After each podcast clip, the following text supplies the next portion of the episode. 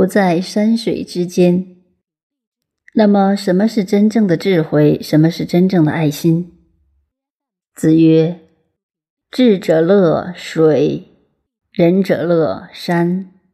智者动，仁者静；智者乐，仁者寿。”这几句话，一般的人说“智者乐水”的意思是说，聪明的人喜欢水，因为水性流动；“仁者乐山”是说仁慈的人喜欢山。如果这样解释，问题大了。套用庄子的口吻来说，“智者乐水”，那么鳗鱼、泥鳅、黄鱼、乌龟都喜欢水，它是聪明的吗？“仁者乐山”。那么，猴子、老虎、狮子都是仁慈的吗？这种解释是不对的。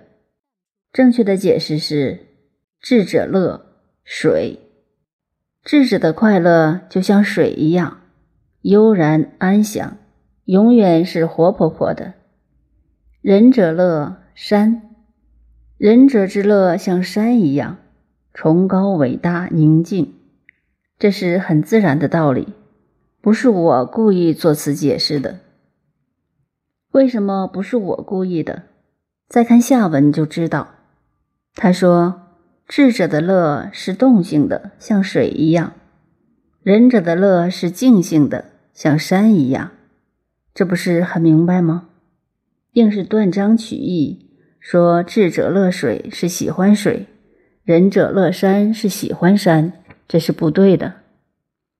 有些人的学问修养活泼泼的，聪明人多半都活泼。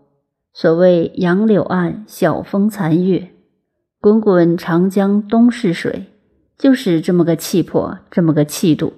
仁慈的人多半是深厚的，宁静的和山一样。所以下面的结论：智者乐，智者是乐的，人生观、兴趣是多方面的；仁者寿。宁静有涵养的人，比较不大容易发脾气，也不容易冲动，看事情冷静，先难而后获。这种人寿命也长一点。这是连起来的意思，千万不要跟着古人乱解释。聪明的人一定喜欢水，仁慈的人一定喜欢山，那问题就很大了。